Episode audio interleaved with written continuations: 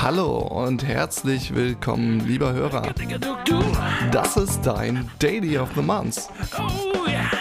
Der Aachener Podcast über Zusammenarbeit für agile Organisationen. Здравствуйте, дорогие слушатели!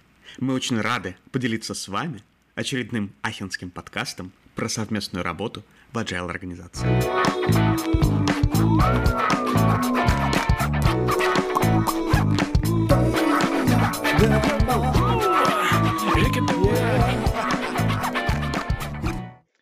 Hello and welcome, everybody. In the last episode, we focused with our guests on sense making and good decisions. And today we kind of follow up and explore the topic of good collaboration in organizations. Us being the podcast on collaboration in organizations. So we've invited a special guest and are proud to present him to you in a short moment. But firstly, let's say a quick hello to my fellow host, Joshua.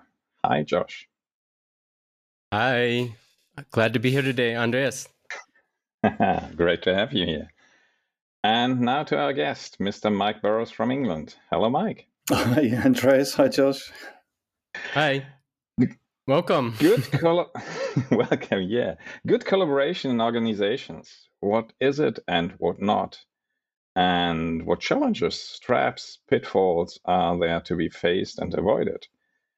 You, being an expert, an ex manager, an author, teacher, speaker, and so many other things, jumped to our minds when we wanted to examine the ideal best of good collaboration and some obstacles in organizations. So please, Mike, be so kind and tell us a few things about yourself and your work. Right, so uh, I'm uh, I'm the, the, founder of Agendashift, uh, co-founder of the Agendashift Academy. Uh, as you we mentioned already, the author of uh, three books, um, and collaboration features, you know, highly in all, all three of them. Glad to say. Um, so my, my background, you know, initially in development, I was a a young programmer. I paid my way through university uh, with my with my programming. Um, I worked initially in aircraft simulation, uh, then software tools, and then I got into the finance sector. Um, I rose to executive director at uh, U- U- UBS, uh, I was a global development manager. You know, ran a ran a global team uh, in several several several cities across several continents. Um, and then when I left that, as many people did at the height of the credit crunch, um, and I became a CTO of an energy risk management startup. So quite interesting uh, way to reuse some of my my finance background in a sort of slightly different but related space. Uh, and uh, when that startup successfully had its exit, I um, moved into training and consulting. Um, I connected with the Kanban community. Um, my that CTO job became actually the first case stu- the case study for my my Kanban book, Kanban from the Inside. And uh, all of a sudden, I was a writer. you know, it's just uh, never saw that happening.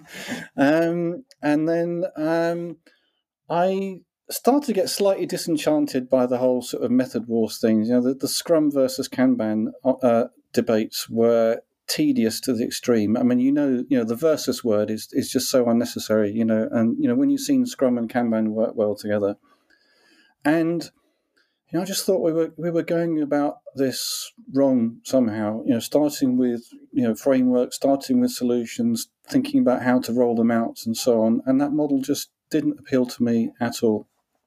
Mm-hmm. And I thought about it, approaching it in a very different way, and uh, you know, approaching it a non-prescriptive way. And uh, you know, for, for, a while, I would describe myself as doing something non non-prescriptive. Um, doesn't say what it is; it just says what it isn't.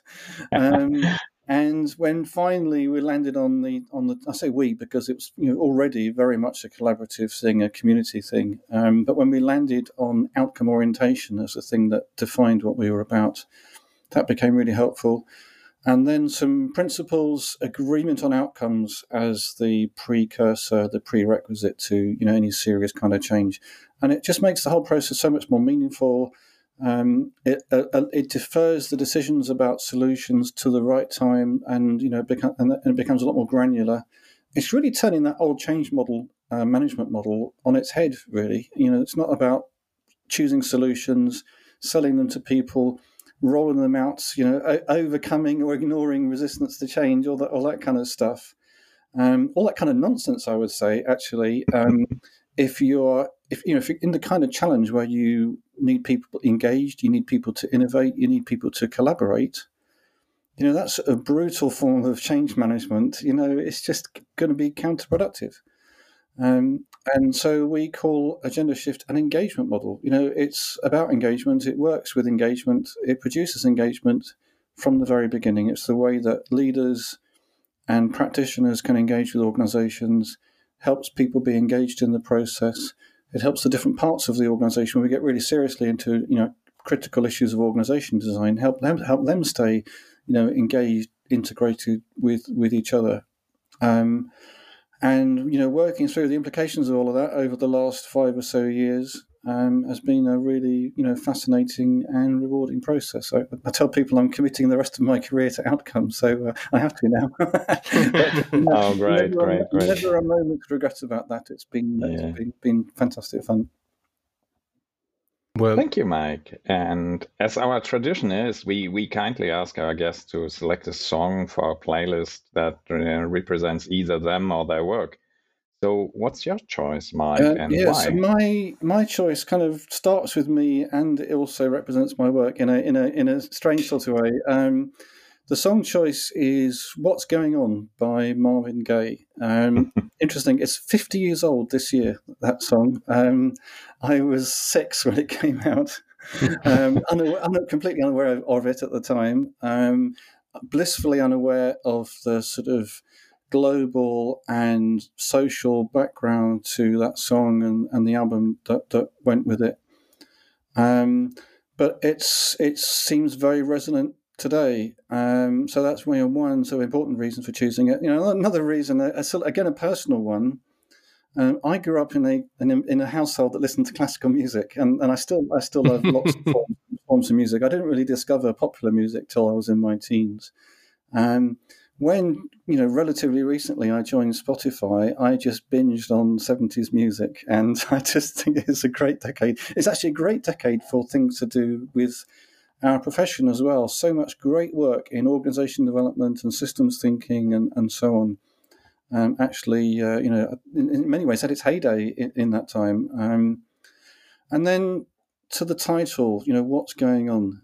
And it's so important to ask questions, to be curious, and from those, you know, empathy and respect can follow. Um, and I think, you know, for, for anyone working in organizations, with organizations, those are superpowers. But the, you know, the great news is that they are sort of latent in all of us, and it just with a little bit of practice, we can we can develop them. And you know, being you know asking the right questions at the right kind of time in an empathetic and you know curious and respectful way is just so so crucial. And those are skills that can be taught, and actually, they're skills that, that actually teaching them is actually part of Agendashift. People practice asking better questions very early in the process, and that is one of the for many people actually the, you know some of the highlights of, of the process. So, what's going on by Marvin Gaye my music? well, well, great. I I usually like to play the the. It is on a Spotify playlist, so you oh, I'll send you the link so you can listen to it. I usually put it on on the weekends and cleaning the house or something, and then it's always quite uh, eccentric because all the different guests have uh, put in different songs, so it's very nice. Um, yeah, Andreas um, suggested that we that we talk and invited you, and he he said, uh, "Well, you know what's kind of funny is that um, the the name of the podcast is about working together, and we've talked about all the different kinds of what is needed, maybe for."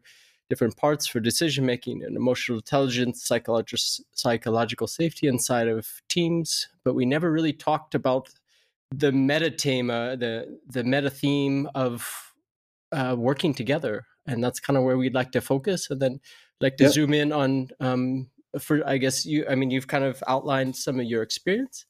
Um, and then we'll go into more the Agendashift as as a way maybe as a method to work together in a good way um, I think I'll take a page out of your book. I think you like to start with ideals. Um, could you tell me what the ideal collaboration or working together looks like in a, an yeah. organization or a team? Uh, there's, a, there's, a, line in my first book, and I said it's helpful to think of collaboration as a thing. And that seems a you know, funny thing to say, but you know we quite often think of collaboration as just like a property of how we work. You know, um, playing nicely together. Um, but it's really useful to see it as a specific relationship, specific kind of relationship that produces some great things.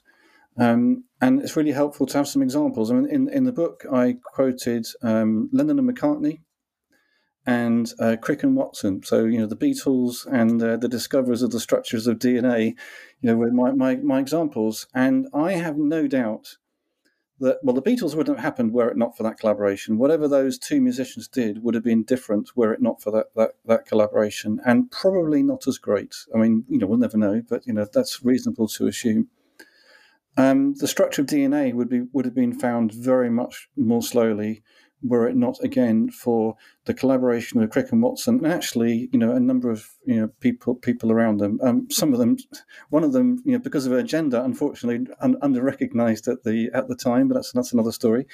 Um, another great example. I've just been um, listening to Adam Grant's um, "Think Again." I think that's the name of the book.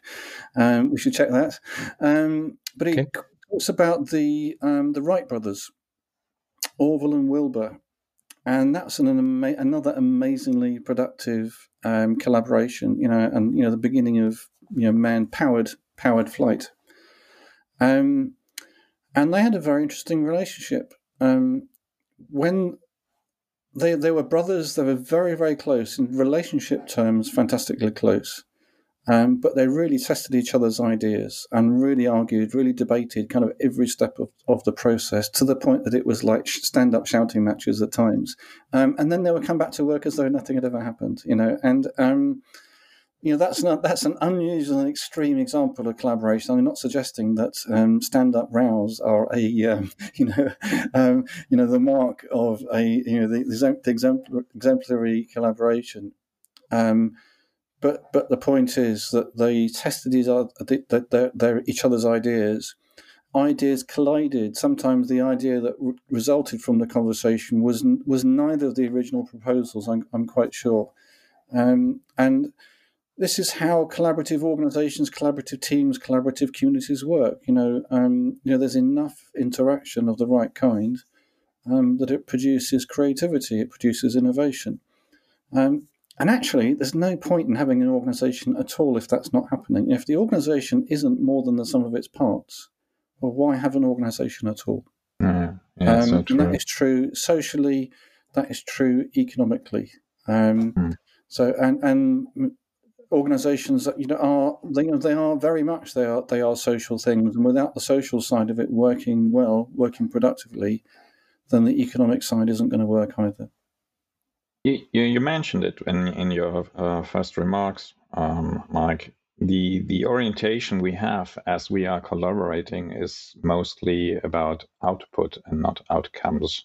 Yes. So changing that thinking into we would like to achieve this and that and not use our capacity from nine to five or whatever it is that is maybe a, a major shift we we have to we have to perform yes yes I, on that um, yeah, create something great. Yeah. Definitely, definitely. Um, I um, I've, I've, been very fortunate. I've had a quite a varied career, as as, as you heard already. Um, but I've always enjoyed what I was doing. I found meaning in what I was doing, um, and I came to realise that different people find different meaning in their work, and it's actually not for me to say what anybody else's meaning should be. You know, some people take meaning from the practice, from the work, from the craft you know the craftsmanship and all all those kind of things.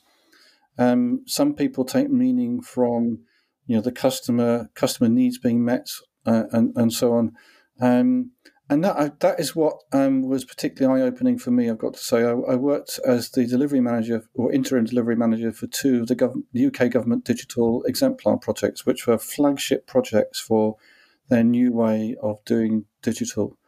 Um, it was a real privilege to work on them, and uh, there was a there was a real strategic focus on needs. Principle number one was start with needs, and if you couldn't demonstrate that you were serious about them, both in terms of um, things like user research and use, uh, UX design, all all those kind of things, um, but also in committing the organization to continue to understand needs and to evolve the solution to better meet needs. If you couldn't demonstrate all of that, then your project was going to be stopped.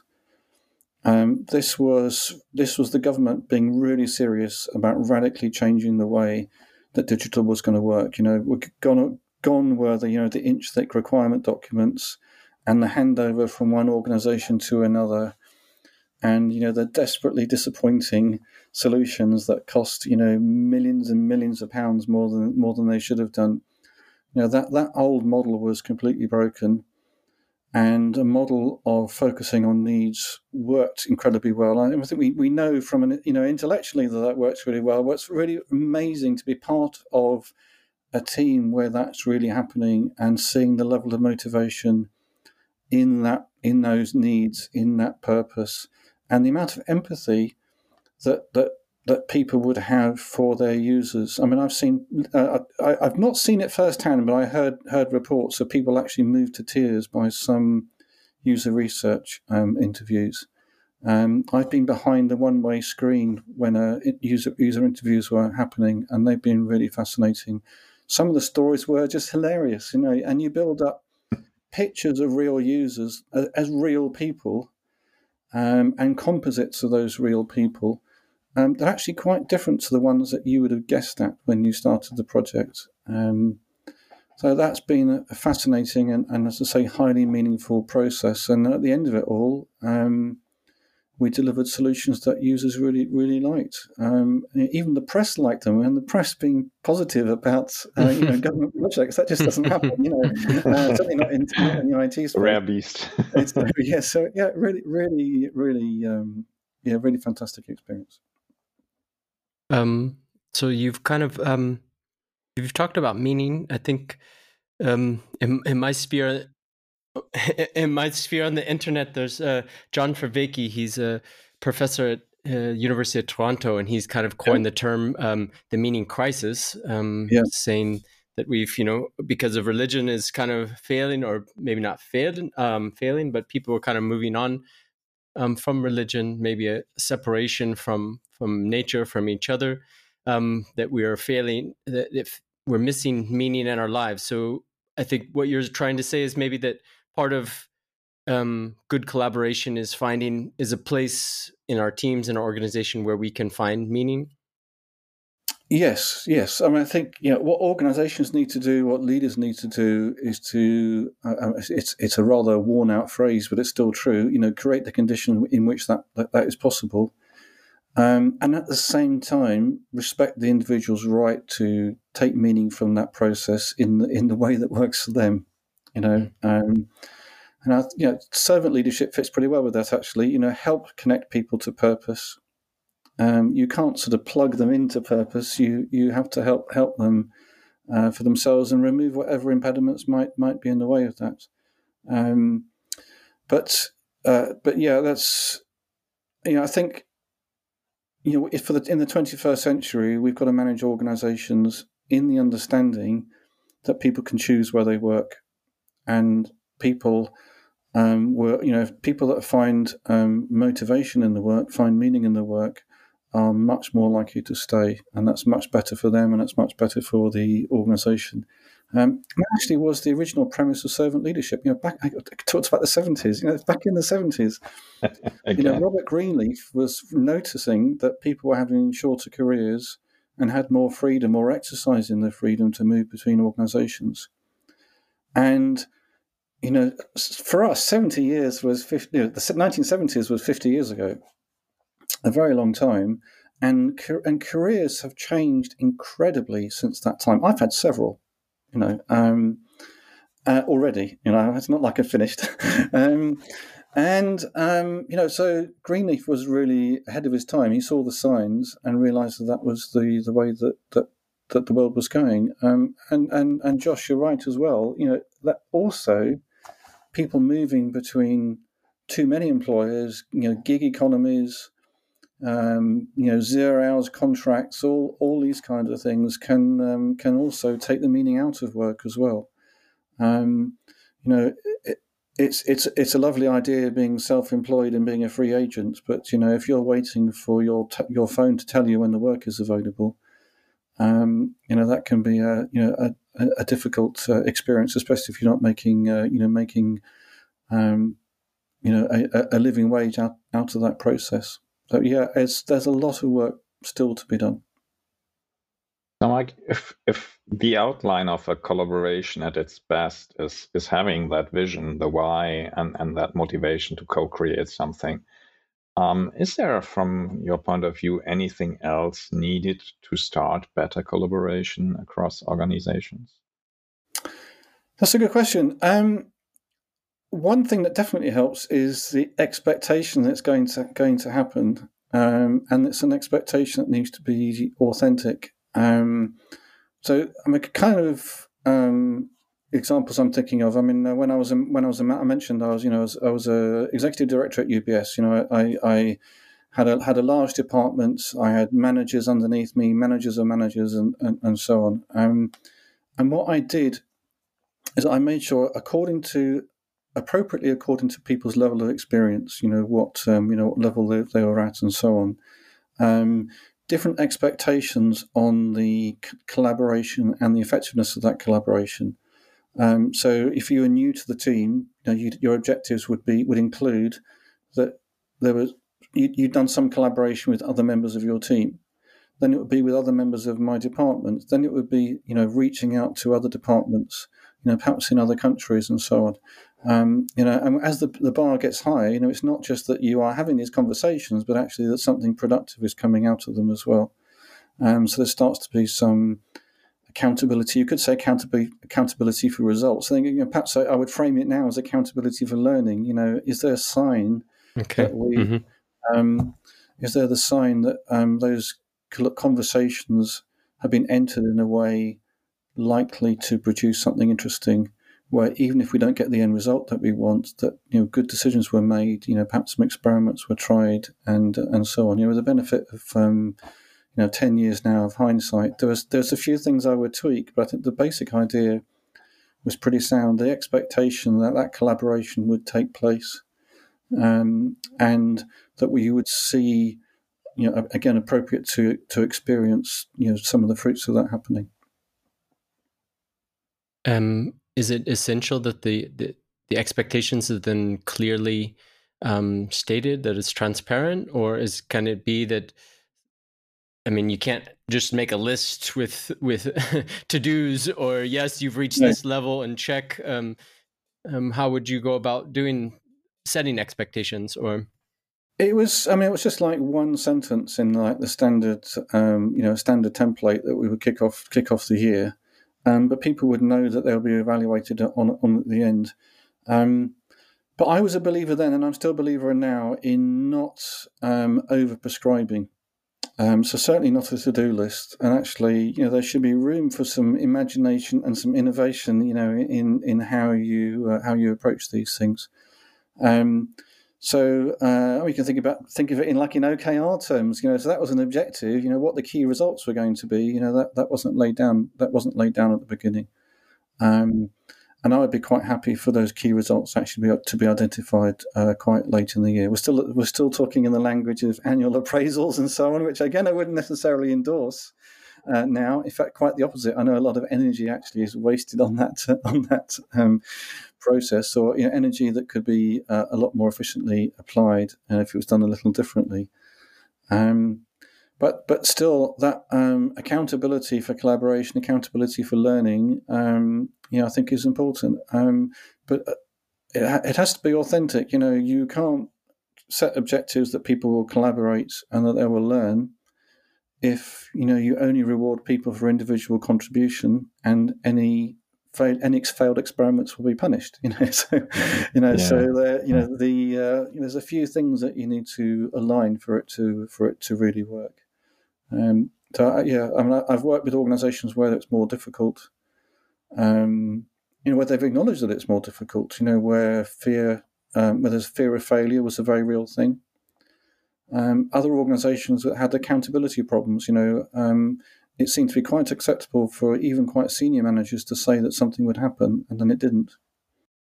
What I often see, Mike, in, in, in teams to to this resonates strongly with with me. Yes.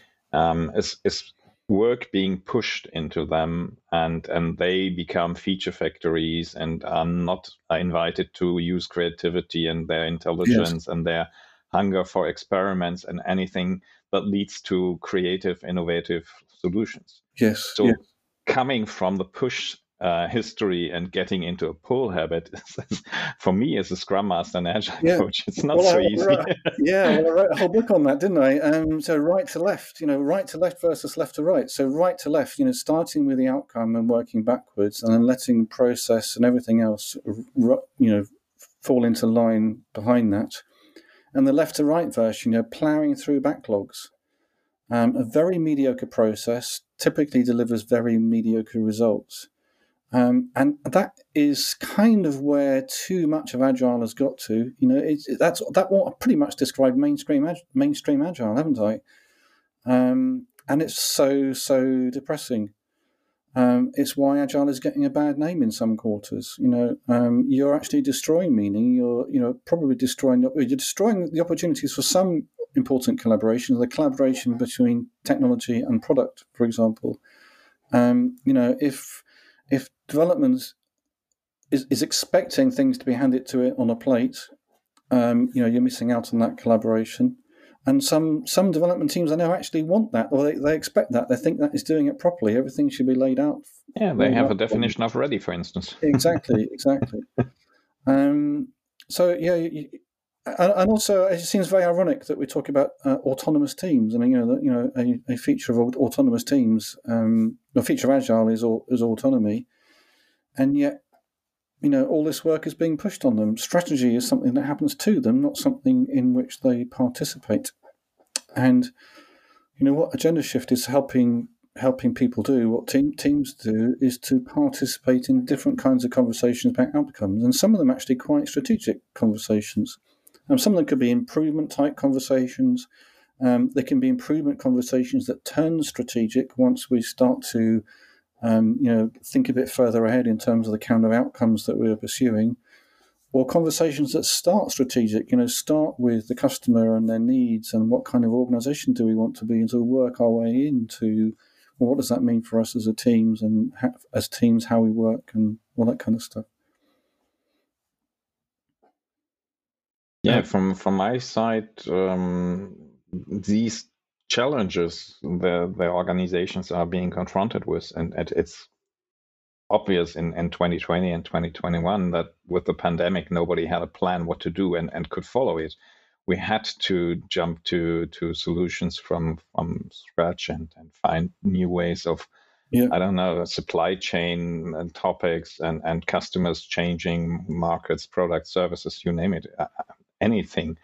So all these adaptive challenges need collaboration and conversation between people who have at the best an angle on on the truth, whatever truth it yes. is.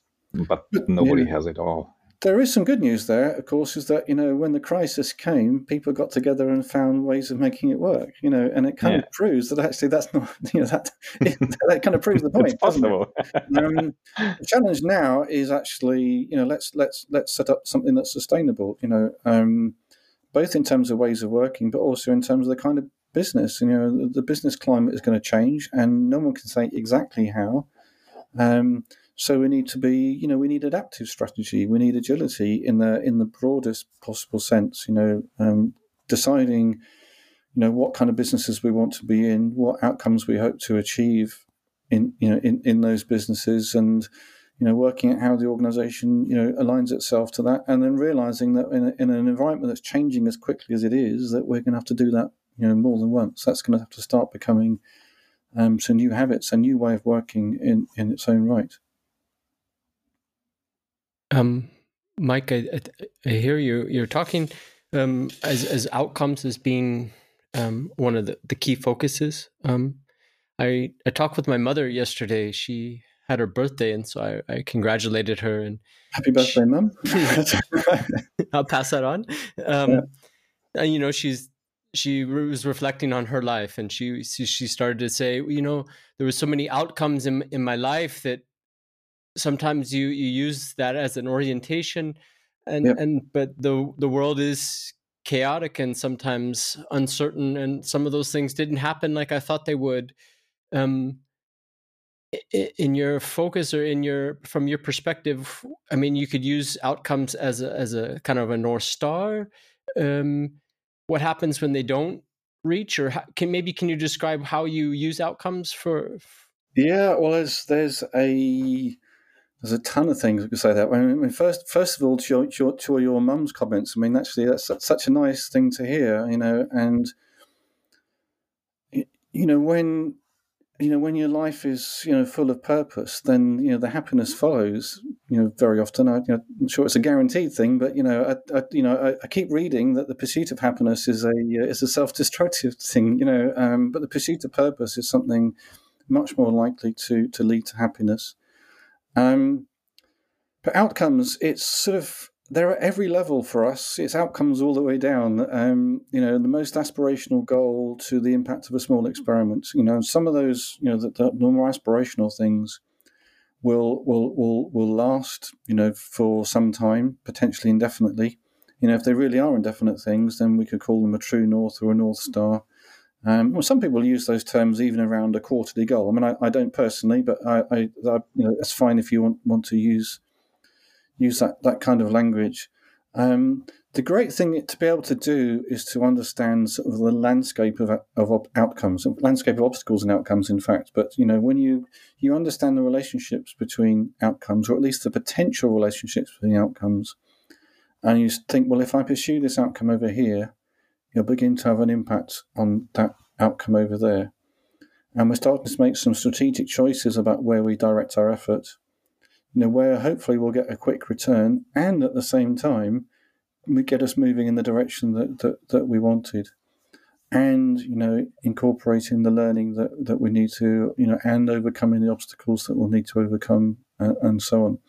Not overcoming obstacles for the sake of them, but because actually they help us identify really where the, um, you know, where, where the value is, where the outcomes are, and so on. And that's that's that's very much part of the process for us. Yeah, and, and while doing this, we often see some surprises happening, and then we have to decide. Um, maybe we will have no clue or little information about what exactly caused what. Yeah. So this is what, what I see as a power of, of all the agile lean thinking that we try to solve the, the next best thing coming in our way and then uh, pivot if, if necessary around an obstacle pulling the cord in, in, in Kanban and, and stopping yes. uh, doing, but thinking. Yes. And, and creating something. So, yes. Um, I want to remind you something, Andreas, of actually something you reminded me of, and that's um, 15% solutions. You know, yeah, the, yes. the, uh, the liberating structure. You know, you don't have to find 100% solutions all the time. Yeah. Um, you know, a 15% solution will get you moving, you know, some of the way and then the next one, and then the next one. You know, that's part of how part of how iteration works. Um, you know, if you think you've got to find a hundred percent solution every time, then you might as well go back to doing waterfall. you know, um, and uh, yeah, it's it's it. Be, But you need to be smart about them. You know, uh, um, it's really helpful to have an understanding of what that strategic landscape looks like. It's really helpful to have a strategy. It's really helpful to make good decisions about where you're going to direct your effort, and not just you know, aim it at the squeaky wheel or what looks like the most interesting problem. I mean, sometimes you do, um, but if that's all you ever do, where where is it going to take you? You know, there's no guarantee that it will take you anywhere interesting, that you'll achieve any meaningful kind of outcome, that you'll meet anyone's needs. Problem solving on its own isn't enough, um, and this is where strat- where strategy comes in. Yeah first of all, we have to agree on on what territory we are in. Is it exactly. is it Mordor? We, we should be a little bit more careful, and and maybe experiment and and probe our our surroundings. So, yes. Yeah.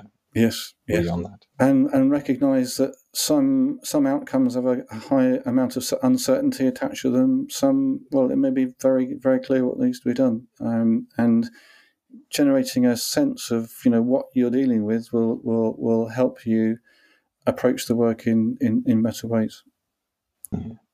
So, um, as we are having those conversations, from my perspective, very helpful to have the attitude um, that everyone knows something valuable and is master of some sort of trade.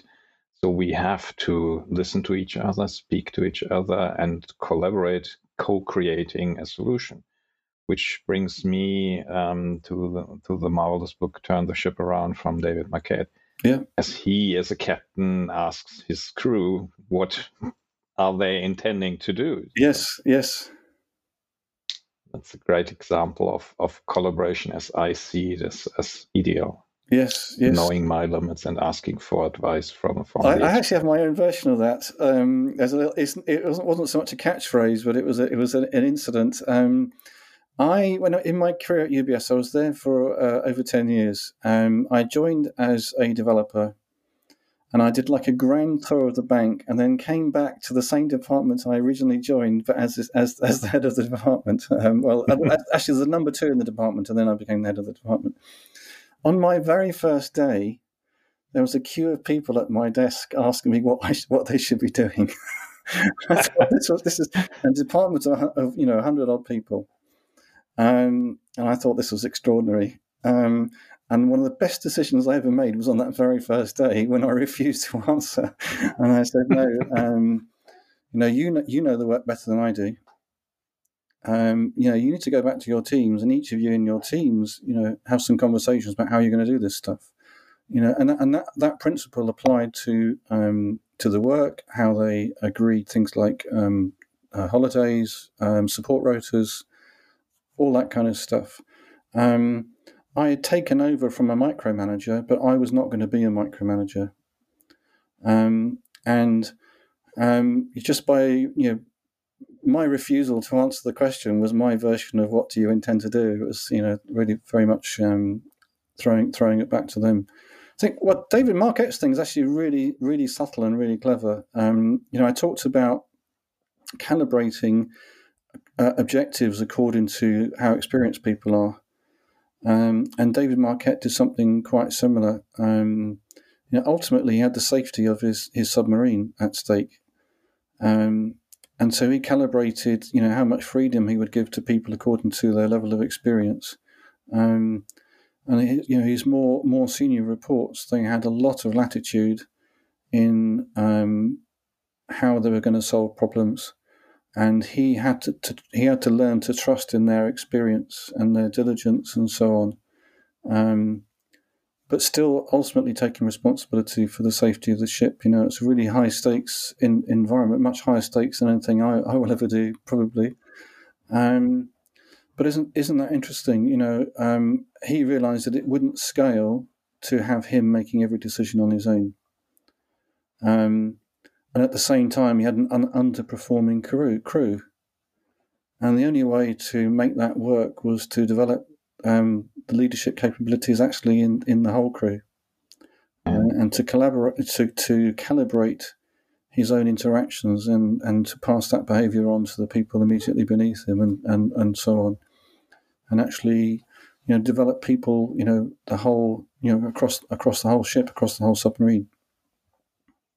And I like the the thinking behind the the question, not influencing someone being asked. Yes. Uh, that that is kind of clean language as Almost, I see it. Yeah, it makes one assumption you know, that, you're going to do something and that you intend to do something. of course, the person might not have thought about it that hard, which makes it. But then I guess when you're prepared, when you get to know that that's the kind of question that the captain's going to ask, you'll know that you're going to be uh, ready uh, ready for that question. Um, so you're talking about clean, clean language. Um, you know, so Agendashift has been called the gateway drug to clean language. We um, we have a, a coaching game called 15 Minute FOTO, inspired by uh, Clean Language. Um, and the, the, the fast, there's two fascinating things about it. So the first fascinating thing is the questions, and they are questions where it is next to impossible to impose your own assumptions in the wording of the question.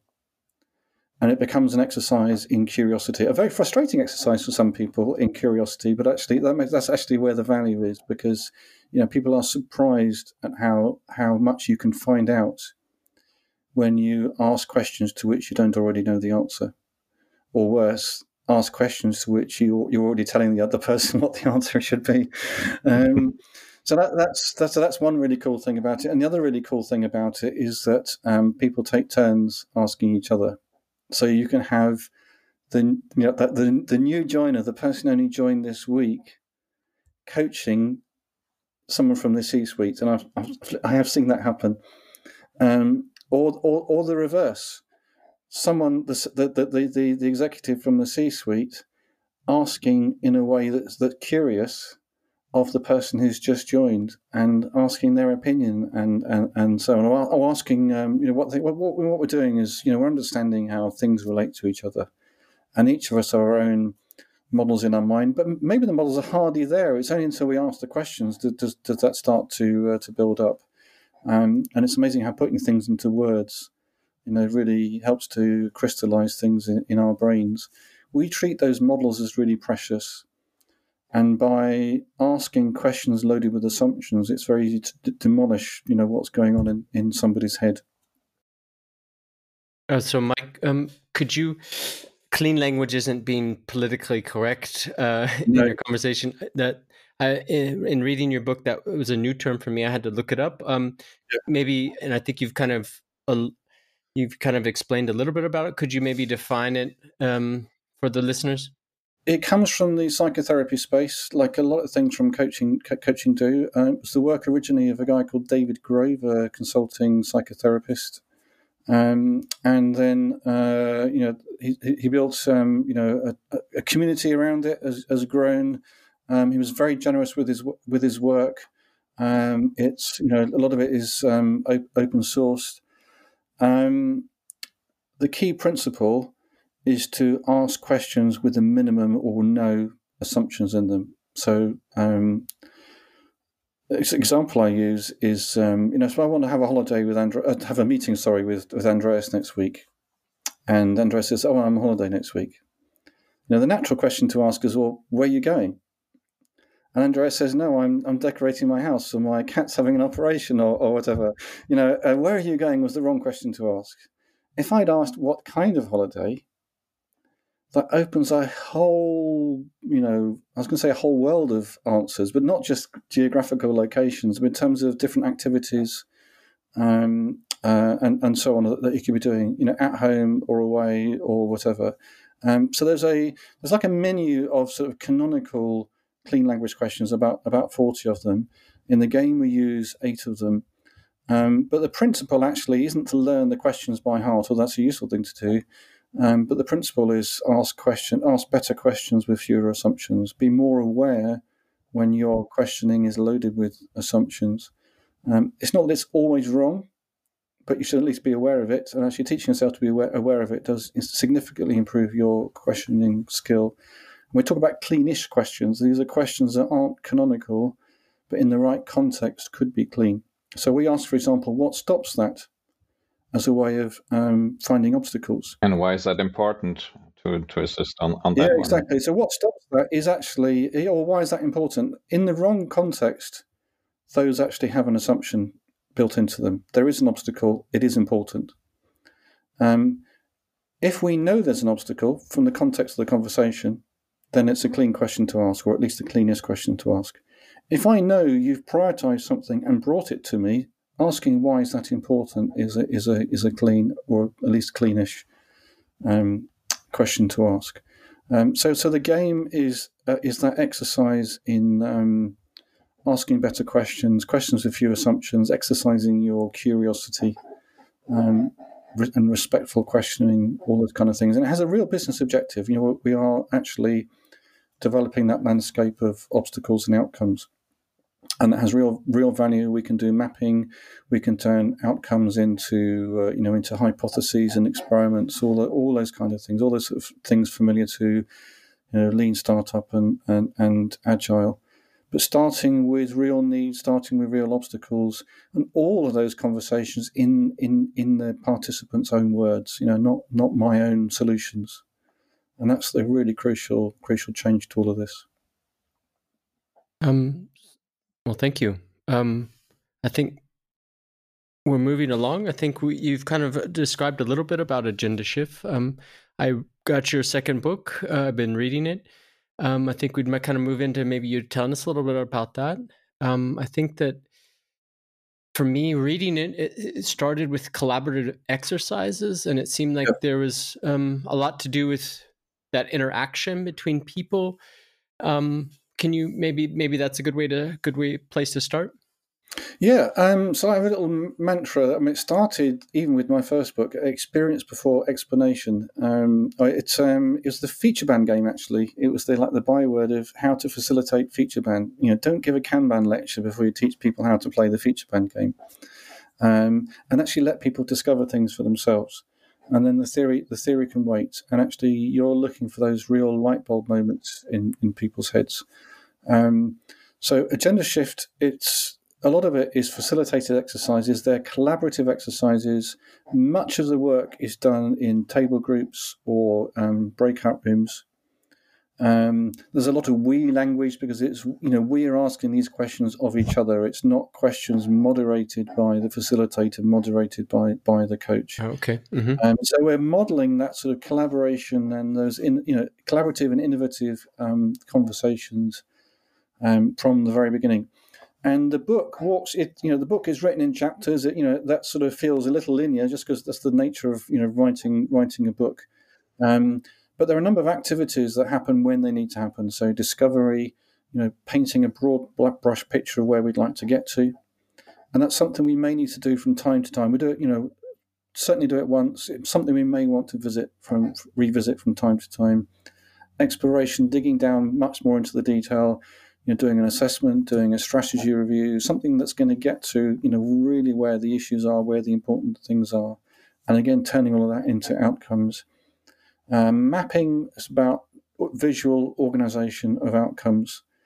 Um, and we do it in a way where rather than sort of, you know, clustering and dot voting and throwing away 90% of the information that we've gathered, instead, you know, finding the edges, finding the corner, using all the space. I'm using my hands here, you know, using the, um, you know, using all the space on the whiteboard to create room to actually find relationships between things.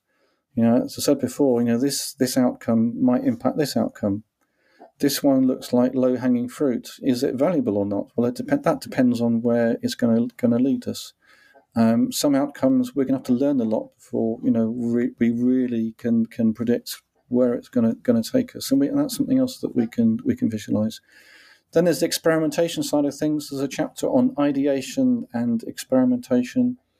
And then lastly, there's all the bits of organization design, leadership behaviors, all those all that stuff that you need to support that process, make that process self-generating, self-sustaining, and and so on.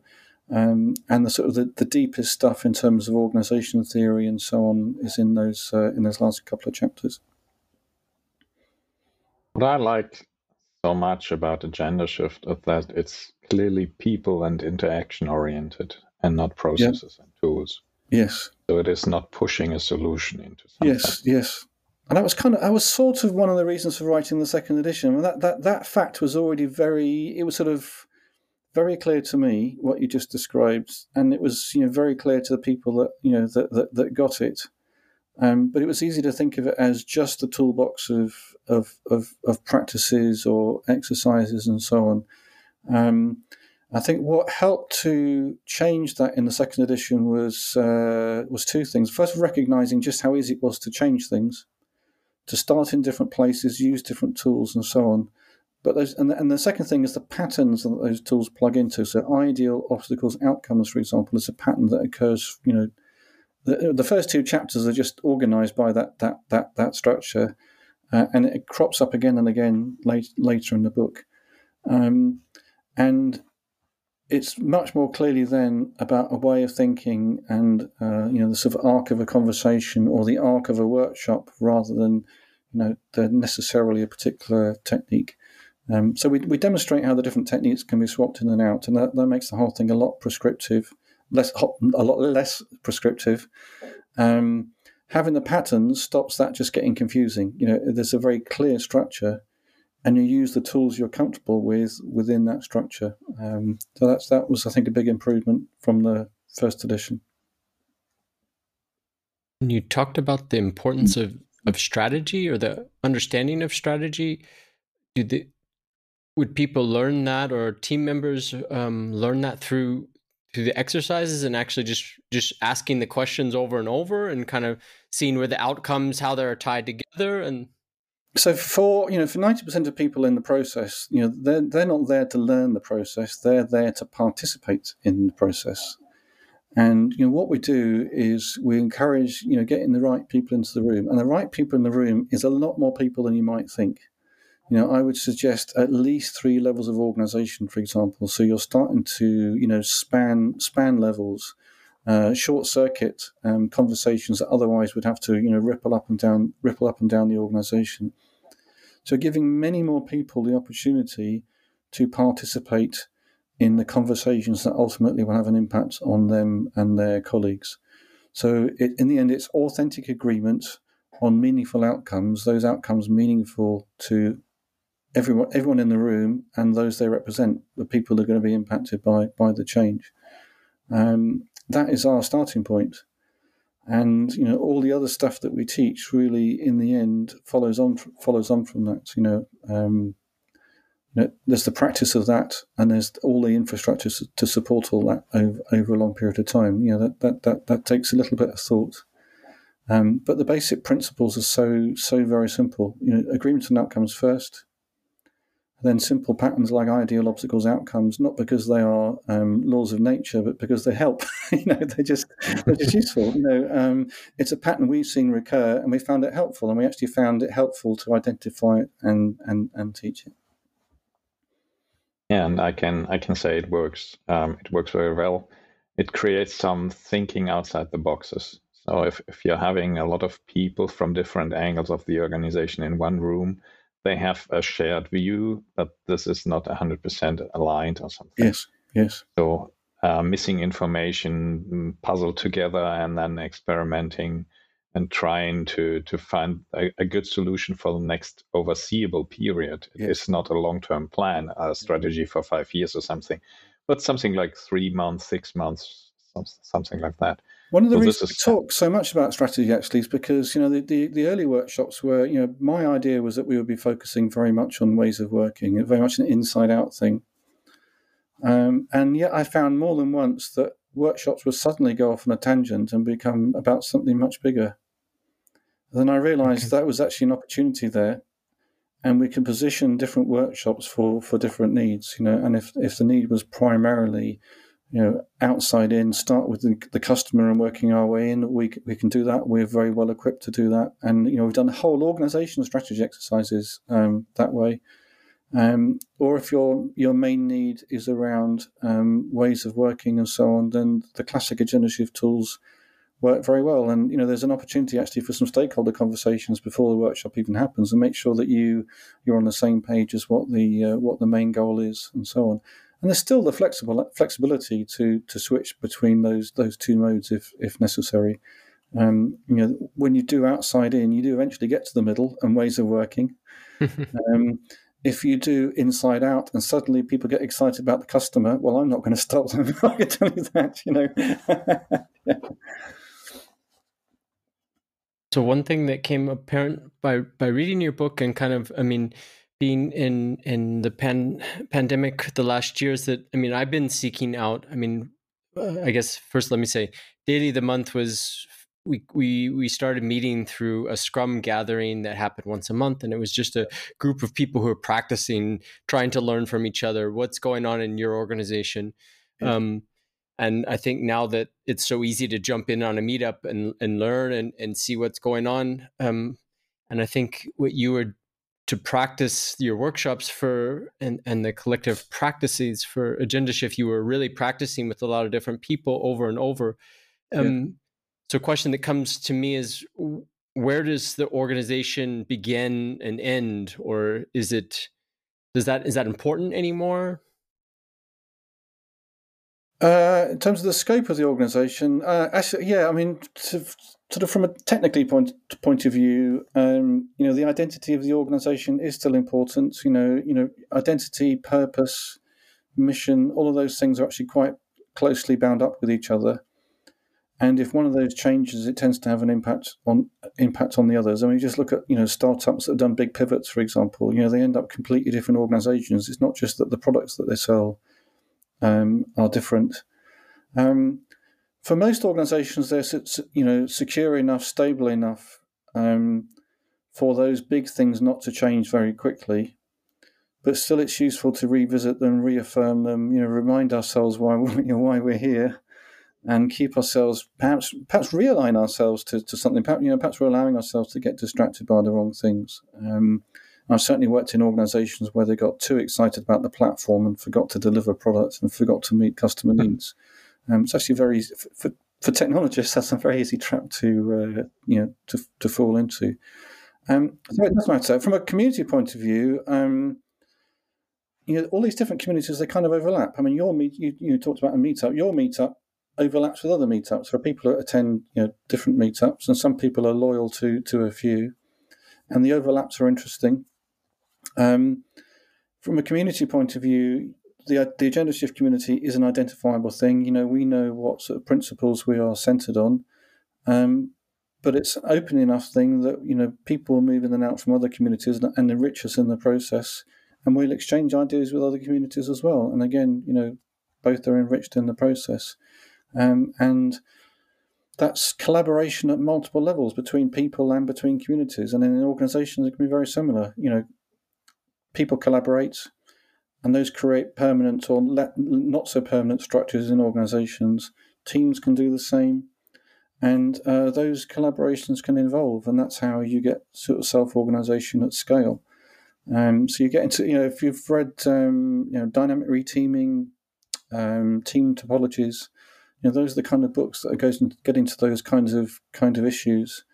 Um, and the kind of issues we address, you know, towards the end of the Agendashift book as well. You know, if you start getting really serious about things like autonomy and strategy at every level of the organisation, serious about self-organisation at every level of the organisation, well, that's a you know scary idea. But actually, it needn't be. you know, if you if you learn to look at it in in, in the right kind of way, and it doesn't have to be as hard as it sounds. You know, it doesn't mean that you know the whole organisation is turned upside down every morning. You know, you don't. It doesn't have to go to those kinds of kind of extremes. Um, and just realizing that even in organizations, people can be members of multiple communities, members of multiple circles. They can be in a team and they can be in a community of interest, for example. Um, and there's the people that I hang out with over lunch, and you know, all sorts of different circles of people with different degrees of um, authority and autonomy, different domains of responsibility, and so on. And just learning to recognize those and to see expect to see exciting things happening happening at the intersections of them, um, it's actually a really useful uh, skill to learn. And uh, we are also talking to suppliers and customers, and so the the legal limits of our organization are there. Yeah. But we are um, aligning ourselves around problems and solutions. Yes, yes. So I do believe in organizations. You know, I do believe in companies. You know, as I said before, companies can achieve things that individuals on their own can't. Um, you know, or, or uh, just turn it around. You know, if the organization can't deliver more than people can deliver on their own, then it has no right to exist. It won't exist for very long. uh, uh, you know, there's uh, you can look at that either way. There's good, there's you know, there's good news and there's bad news. Some organizations are going to be disrupted by much smaller organizations, by much more flexible organizations. But that doesn't mean that organizations as a concept shouldn't exist. They, they, they definitely should. Yeah. And we're kind of winding down on our time. Um, I think that one part that we haven't talked about uh, from Agendashift, uh, I'm sure there's probably many parts. Uh, one part that interests me would be the wholeheartedness. Uh, yeah. Could you say something about that? Well, that's just like a something small that just just exploded. You know, got got legs and ran away. You know, it's um, it was a it was a line in the right to left book actually um, initially, um, I was I quoted a, a, paragraph with permission. I quoted a paragraph from Christopher Alexander's "The Timeless Way of Building." So Christopher Alexander, you know, well-known architect, famous architect, uh, the father really of the patterns movement. You know, uh, you know, very significant um, uh, person, and he talked about buildings being wholehearted and he talked about you know kind of the obstacles to to wholeheartedness you know the sort of the the contradictions and the conflict within it, within a building's design that that got in the way of wholeness and I thought, well, what a wonderful metaphor for organizations. And wouldn't it be great if we saw ourselves as being in the business of building wholehearted organizations? And that was it, one sentence. And I wrote a blog post about it, you know, shared the Christopher Alexander quote, shared that one sentence and it's just one of these generative things. You know, it got people thinking. And um, around a workshop I was doing in London in, in a few weeks following, we had a, the wholehearted curry. You know, as about I think 15, 16 of us um, had a we had a big table, and we were fortunate to be in the corner of a basement, so we had like two walls that we could. We were in, in the restaurant, but sticking stuff up on the walls, um, and people sharing their ideas about well, you know what wholehearted organisation meant meant to them. Um, for the most part, I would like to, in a way, leave it there, leave it as something generative, something that inspires, challenges, and inspires. Um, I inevitably thought harder about what I thought it might mean, and I and I got into things like strategy, delivery, and organization development um, being integrated through participation. Um, being, you know, organizations that spoke speak the language of needs and outcomes, um, you know, th- those kinds of things. A, a, few sort of specific things that Agendashift supported. Um, but that took me down a, a path, you know, started to get much more technical. And I looked at what the, that integration would look like and what the theory should say about it. And that got me into um, the viable system model, which is like the crowning achievement of the management cybernetics community. Another great thing from the 70s, funnily enough. Um, and you know it's a uh, it's actually a quite mind bending model. It's like the uh, it's one of the the Swiss Army knife for the management consultant. A very very useful, powerful tool, very powerful diagnostic tool, but quite hard to explain. Uh, I've done my best to give an accessible introduction to it in the in the last couple of chapters of the Agendashift book. And out of it comes a model, the deliberately adaptive organization, which is Agendashift plugged into that viable system model, um, which actually makes it a bit easier to deal with because it's not so abstract. Uh, and there's a, there's actually a website now, deliberately adaptive.org, that just doesn't go into any detail, but sort of sketches the uh, the highlights of it. And um, the third of the three self-paced trainings that I'll be producing uh, this year will address that directly. So up and down the deliberately adaptive organization is kind of one of our one of our catchphrases. But that's a lot of Agendashift. There's a little bit of the deliberately developmental organization in there, so stuff about human development as well. Um, so that brings it, you know, when we talk about scaling, scaling up and down, you know, starting team level upwards into the organization, downwards to the level of individuals and their and their collaborations. There, you know, to, yeah, so uh, bring bring it full full circle really. Um, a lot of hard work actually has gone into making sure that the theory was sound. You know, in in, in the last couple of years, uh, not trying to sort of ram it down people's throats, but it kind of just gives us a bit of extra confidence that we've done done the due diligence. You know. Um, and it just gives it a bit more authority, but also a new, whole new set of tools. Some of which we haven't even finished developing. You know, there, there's a lot more work still to be done, and uh, it's all, all part of the, the fun process that is is Agendashift. yeah, great. So we, we we covered a lot of stuff, and um, to sum it up, for me, the the term wholeheartedness is is exactly the one I can identify my thinking with. This is what collaboration is about. Being as a, as a human, I'm, I'm not perfect. Being a human being, I, am open to insights coming from others, and yes. I'm I'm giving my very best to co-create with whoever's able and willing to cooperate with me, and that is that is what an organization is about for me. Yes, yes, or of it if we're not complete when we don't have that, then it's a source of wholeness, isn't it? So that's uh, that's one of the yeah. aspects of wholeheartedness. Yeah. And I was thinking, shouldn't we start teaching about this in schools? just a final thought. That that is an interesting thought. Um, I am beginning to connect more with academia. Um, you know, shift isn't an academic model, but I'm very keen that it's um, it rests on sound theory. But also, wouldn't it be fantastic if it, if it was recognised by the academic world? And that is actually beginning to happen. Um, so we had um, we had Professor Gervase Bushe give the closing keynote at our conference. Um, I did a half day workshop with uh, a, a, set of MBA students from two different universities. That was really interesting. Um, and there's more of that kind of thing to, to follow. Um, I haven't thought about schools yet. Um, there's no reason why 15 minute FOTO or celebration 5W, some of our, some of our exercises, you know, couldn't couldn't work, you know, with, with school children. It'd be a fun thing to try one day. I don't know when I'll get the opportunity. Um, my own children are well past well past school, um, but uh, yeah, well, uh, yeah, that's that's that certainly would be uh, an interesting one one to try. Yeah. Great. So I think, considering our time box, we are more or less at the end. Any any final remarks from your side? Anything that is left unsaid at the moment, Mike? No, I think it's been uh, been great talking to, with you. I mean, in Andreas's case, actually, we should say speaking with a collaborator. You know, uh, you know, someone who have actually contributed. You know, at least a couple of things to uh, to Agendashift and helped me test some ideas, test some uh, test some exercises, and and all the rest of it. Um, you know, we are not finished. You know, I think the, uh, the the day that Agendashift finishes might be the day that it dies. I don't know. You know, that that collaborative learning process is is is is one of the things that makes it fun, and um, you know we're we're practicing what we preach. You know we're we're not imposing these things on people, um, and we you know, we ourselves model you know some of how to do these things. Well, yeah. Thank you for sharing your life work with us. Then, uh, hopefully, we'll do it justice and. Um, like always, we'll put uh, show notes, uh, references to books that you've mentioned, to to your book, your website, um, and where we can get a hold of you.